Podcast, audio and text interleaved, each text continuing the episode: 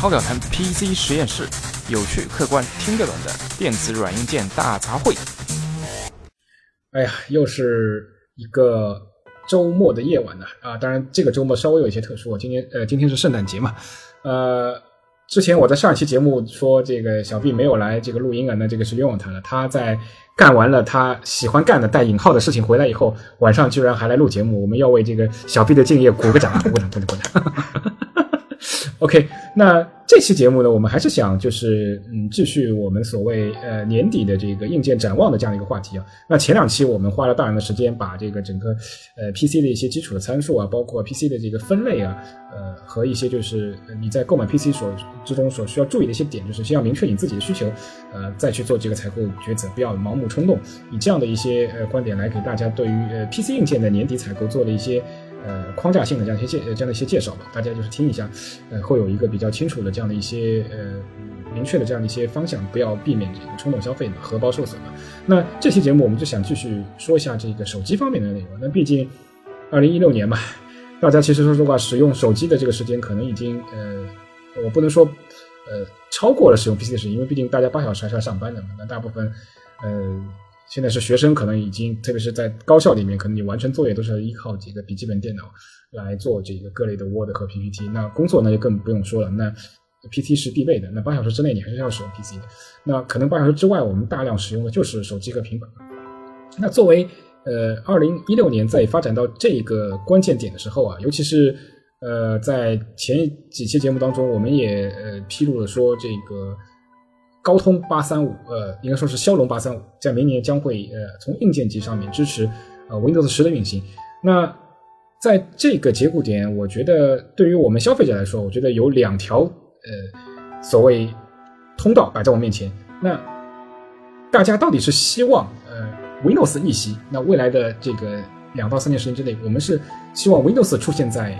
我们的手机上面，还是希望这个？呃，目前这个移动端的霸主就是 iOS 和安卓，呃，逆袭到我们的这个笔记本，甚至是台式机，甚至是更远一点的，就是说，呃，服务器上面。那对于对于这两个不同的通路来说，我觉得相当有意思，就是说，呃，可以看出啊，从上一期的这个新闻当中可以看出，这个微软在经历了前次的就是所谓呃 Windows RT 的尝试啊和 Windows Mobile 的失败以后。呃，大家原来以为他是彻底放弃了这市场，那恰恰相反，他只是从这个呃台前转到了台后啊。正所谓君子报仇，十年不晚。他在蛰伏了将近一年的时候，呃，非常呃做了非常多的小动作，对吧？大家认为他是已经是一个 loser 的时候，他突然就是找到了一个业界的这个这个这个大佬啊，就硬件级的大佬，就是高通，突然说我们要在一起了，我我要抛弃英特尔了，我要拥抱高通，通过这个。高通和 Windows 的这个合体啊，呃，来反攻整个这个移动市场。呃，在前一期的节目当中，我呃大叔是相呃相对来说比较比较看好这样的这样的一个变化。那我觉得，呃，为什么呢？我觉得微软在呃经历了前次的一些失败后，确实是吸取了很多教训啊。它呃在可以说两年之前推出的 Windows RT 和 Windows Mobile，那为什么会失败呢？那道理也很简单，是。Windows RT 和 Windows Mobile 是一个全新的这样的一个系统，它虽然名字叫 Windows，但对不起，它根本就不能运行我们熟悉的呃呃 X 八六的这个 EXE 的这个所有的 program，并不能运行我们日常在运行在笔记本电脑和台机上的应用。那对于整个用户来说，哎，你你老是鼓吹 Windows，但我又不能运行运行 Windows 的应用，那有什么用啊？你简直在忽悠我嘛，对吗？呃，其次呢，在两年前的话，整个呃手机的这个 ARM 啊，包括它的 CPU 的这个运算能力啊和硬件配置啊，都难以从硬件级来跑顺这个 Windows 十，那也也可能也没办法跑顺这个完整版的 Windows 七啊，那肯定是一样的。而且我记得当时呃主流的配置还是那个呃运存是低的话，甚至连一个 GB 都没有。那一般是两两 G 两到三 GB 的话，在二零可以说是今天二零呃二零一五年的时候才刚刚成为主流。那即使到二零一六年的这个年末了今天的话，那呃类似于千元机的这个高配啊，那还只是三 GB 的这样的一个运存，那只有一些。最最 top 的一些所谓至尊版型才会配置四 GB 到六 GB 的运存，那可以说四 GB 运存是运行 Win 四十的一个最低标准嘛。那今年开始，大家看到那个 iPhone 七 Plus，它把它的所谓主推的这个呃存储空间定位到一百二十八 G，这也是一个非常重要的一个里程碑。大家都知道 Windows 十的 PC 版本它是相对来说是比较臃肿的，那虽然呃微软说。最小的这个所谓推荐的这个配置，六十四 GB 也是可以。但如果你使用一个六十四 GB 的，哪怕在 PC 上面，六十四 GB 的这样的一个硬盘来装 Win 十的话，那你装完系统的话，可能只有二十 GB 不到的这个用户使用空间。那这就好就好比一台原来十六 GB 的这个 iPhone 手机啊，那装完系统升级完系统以后，根本就没有多少空间去装 APP 的嘛。那这种用户体验肯定是不会不会特别好，相当差的。尤其呃 Windows。发展了这么多年，它由于之前从来是考虑到它只是一个桌面系统，它根本就没有为移动端去优化嘛。那它在这个整个这个所谓软件或者 APP 的这个身材控制上是没有什么任何节制、没有任何节制的。那六十四 GB 甚至以下的这个运存根本就没有可能，就是说能够跑整个完整的这个 X 八六构架的这个工程师。那二零一六年甚至二零呃一七年，这个整个呃苹果为所谓手机的一个标准储存的一个终端的一个标准，一个定了一个非常明确的基调，就是一百二十八 G。那这个时代到了以后，确实没有问题了。因因为即使是在目前我们在市面上销售的一些所谓入门级的这个笔记本，那它的这个配置也只不过是一百二十八 G SSD 嘛，对吧？那手机上面拥有了同样的容量，那这就为 Windows 十进入到这个手机这移动端奠定了一个非常重要的一个存储空间的这样的一个基础。那所以在天时地利人和的时候，那微软突然出了这一招，进行这个对。呃，移动端的这个所谓呃二次护国运动啊，二次护国运动，那也就我觉得也非常符合这个逻辑了。那之前可能是由于移动端的迅速崛起，让微软呃有措手不及的感觉。那这次在所谓呃呃潜心修炼了、深山闭关修炼了这个将近两年的时间，突然呃出现了这样的一种方式的话，我觉得呃我个人是觉得相对来说是比较看好的。那毕竟整个所谓。呃，生产力的这个使用的这个商业端的话，目前还是由这个呃 Windows 所掌控的，而且在呃未来的这个五到十年之内，呃，十年可能太太太长了，我觉得五年之内还没有没有发现，就是说有明显的这样的一种呃逆袭的可能性啊，就是说，因为毕竟呃大部分的商业应用里面，我们是需要这个完整功能的 Windows 套件，再加上它的后台的一些就是呃 server 方面的这样的服务器方面的一些一些就是整个。呃，所谓 infrastructure 的这个基础基础构架的这样的一些必要的这些配置的话，那目前呃 iOS 安卓是很难泼进水进去的。那在商业应用部分还是比较稳的情况下，呃，Windows 在呃这个点去向消费端进行二次冲击的话，我觉得它获得成功的这个概率，我不能说是百分之百吧，但是我觉得应该是百分之五十的这个成功的可能性还是有的。那小毕你作为呃。作为九零后的代表，那我相信你，你在这个青春期之后，基本上伴随你的可能就已经是这个，呃，安卓和 iOS 这种移动端的设备了。那对于你来说，呃，你是不是你你究竟是看好就是 Windows 会逆袭到我们的手机端，还是就是说那个安卓和 iOS 会逆袭到我们的笔记本和台式机端的？哎呀，说到逆袭不逆袭啊，我也说不太清。但是我觉得 Windows Phone 要是来让我用的话，我可能不太会接受吧。我感觉好像还是安卓和苹果比较适应手机端吧。那对你来说，你不能接受的，你当然我知道，呃，九零后的观点是非常主观的，这个喜欢就是喜欢，不喜欢就不喜欢。但是今天我们是做节目嘛，对吧？你总得有一些理性的这个分析方案，说，哎，一二三四五，为什么你不喜欢它？你得说出点道理来，是吧？那那首先啊，我们现在这个手机啊都是触屏操控的，对吧？那我在想，我这个手机的桌面如果把 Windows 移过来，这桌面得摆的多乱呢？这一个个图标，你看那个苹果，不管是苹果还是安卓啊，它的图标大好点，对吧？然后清晰，嗯，你想点到哪就点到哪。但是整个电脑的操作还是比较适合这个键盘和鼠标来组合的。你真的要用用手去点，因为电脑操作毕竟要比手机上复杂嘛，有双击、单击、左键、右键。嗯，这在手机上怎么操作？它除非完全更换这个操作模式，那它又不是 Windows 了，它又变成另外一个手机操作系统了。其次啊，但是微，你说。对，我先补充一下，就是微软确实原来有过很激进的这一个变化嘛，就所谓的这个 Metro 界面嘛，在 Win 八的时候嘛，但是它强行改变这个操作界面以后，不是被广大的这个 PC 粉丝给吐槽的这个体无完肤嘛，说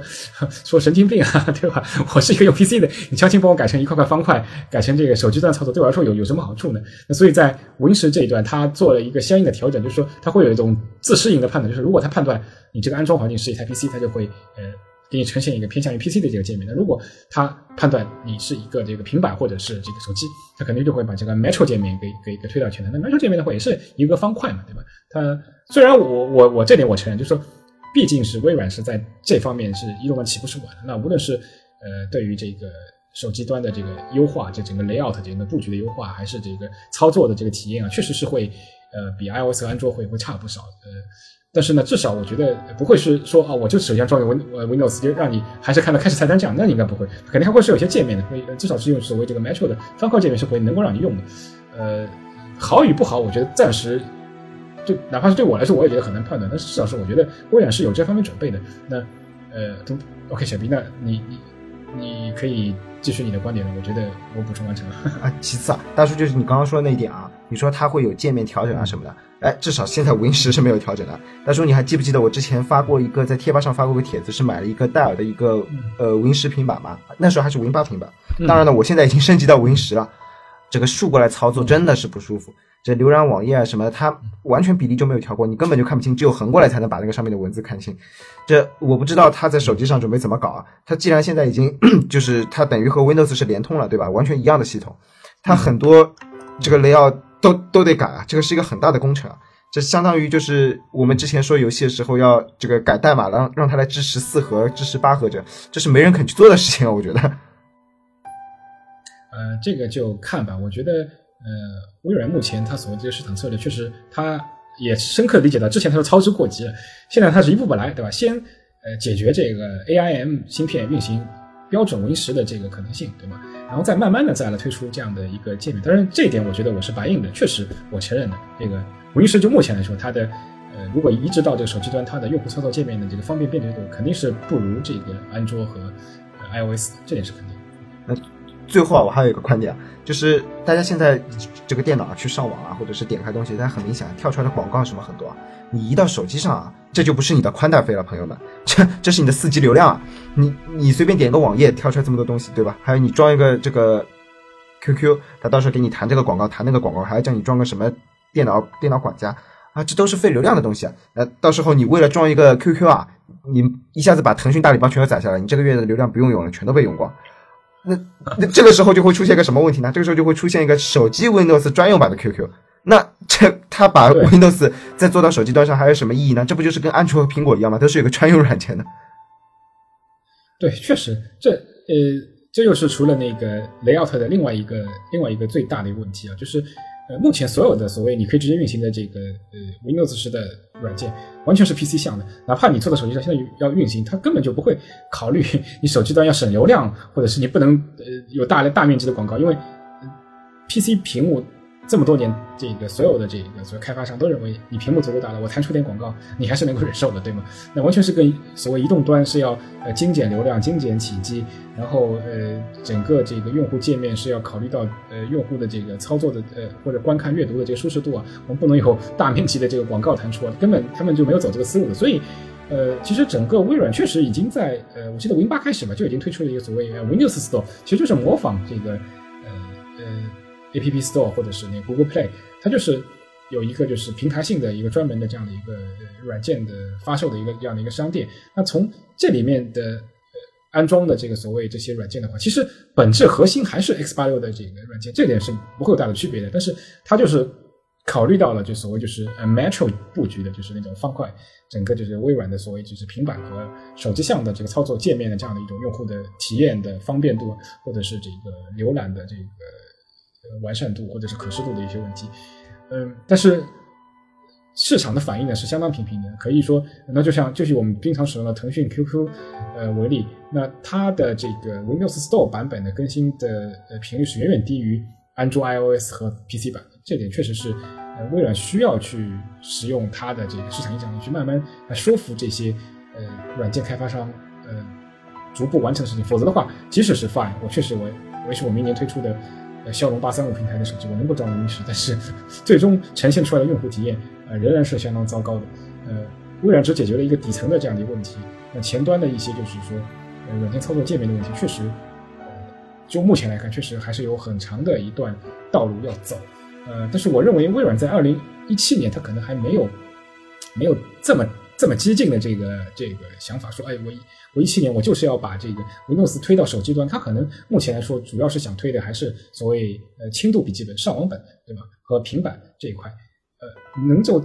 占领这或者在这两个市场去夺回这个 iPad，呃，甚至是就是说这个呃，可以说它是说夺回夺取一部分，就是说传统的它自己的这个英特尔 CPU 为基础的一些呃呃一些。低端的或者入门级的笔记本的市场，这就是他所想要的这个达到的一个这个目标。因为大家知道，为英特尔统治整个市场很多年了嘛，那英特尔老是说，我我会推出一些这个高性价比的这个低端产品，对吧？我会把价格做得很便宜。但是再便宜的话，我记得如果是呃像类似于 Acer 啊，或者是呃 Dell 啊或者 HP 这一线厂商推出的最最入门级的产品，好像低于低于低于三千块钱的话是很少很少的。那我相信使用了骁龙八三五芯片作为这个入门级笔记本或者平板或者是所谓就是呃变形本的这样的一种设备的话，那价格完全是有希望做到三千元以下。那对于一些小品牌的话，甚至可以做到呃一千到一千五的这样的一种这样的一种区间里面。那这个对市场来说影响确实是相当大的，对吧？这个嗯，正好弥补了就是原来这个为英特尔为基础的这个软硬件无法进入到的这样的一个市场。当然了，微软它自己本身也要做好足够的这个心理准备。那本身你切入的就是一个这么低端市场，那这个市场对于价格是肯定是相当敏感的。呃，我预计就是微软为了就是帮助这个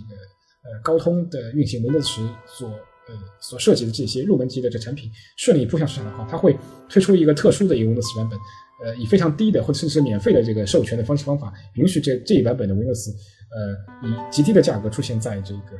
所谓呃 ARM 为基础的这个入门级笔记本上网本啊或者平板上面。这个我相信是明年在二零一七年我们能够看到的这样的一个局面。OK，那说了这么多呃市场上的这些呃评论的话，我觉得那我们也要接接地气嘛，就回到实处。那对于我们现在是二零一六年的这个呃圣诞接近呃元旦，甚至马上就要春节到了，那相信我们的很多粉丝也是接近于能够领一大笔年终奖，或者是经过这一年的这个呃加班狗的这个奋斗啊，存了很多加班费，对吧？那到年底肯定是想犒劳一下自己，对吧？那就是我之前说的，其实我们百分之五十的时间，甚至在呃过年的放假的时候，现在甚至可能你会有百分之七八十时间都在使用手机或者是平板。那在这个点上，呃，小 B 你会认为呢？我们采取怎样的这个消费策略是最最合适的？我们是现在就掏钱买，呃，目前来说，嗯，正处于这个销售期的，比如说啊，iPhone 七啊。或者是以英特尔为基础的这个呃超级笔记本啊，就像就像类似于 Dell 的 XPS 对吧？大家都很喜欢做的很高，或者是呃 MacBook 对吧？或者是就是说或者是 iPad 对吧？还是说我们等一下，等到这个呃明年呃这个由呃骁龙八三五为基础的这个新硬件来搅乱这个市场，能够呃使得就是说呃哪怕我我的这个感官不会去改变呃。我这我还是忠于我的原来选择，这个 iPad 或怎么样？我相信这个由于由骁龙八三五呃，就是呃高通的 ARM 硬件所支持运行的这些入门级的 Windows 的这样的一些产品的话，能够有效的拉低你原来采购的成本。我我不知道那个小贝你的想法是怎么样的？呃，我觉得啊，我现在要去买，要么去买二手的这个 iPhone 六 S Plus 啊。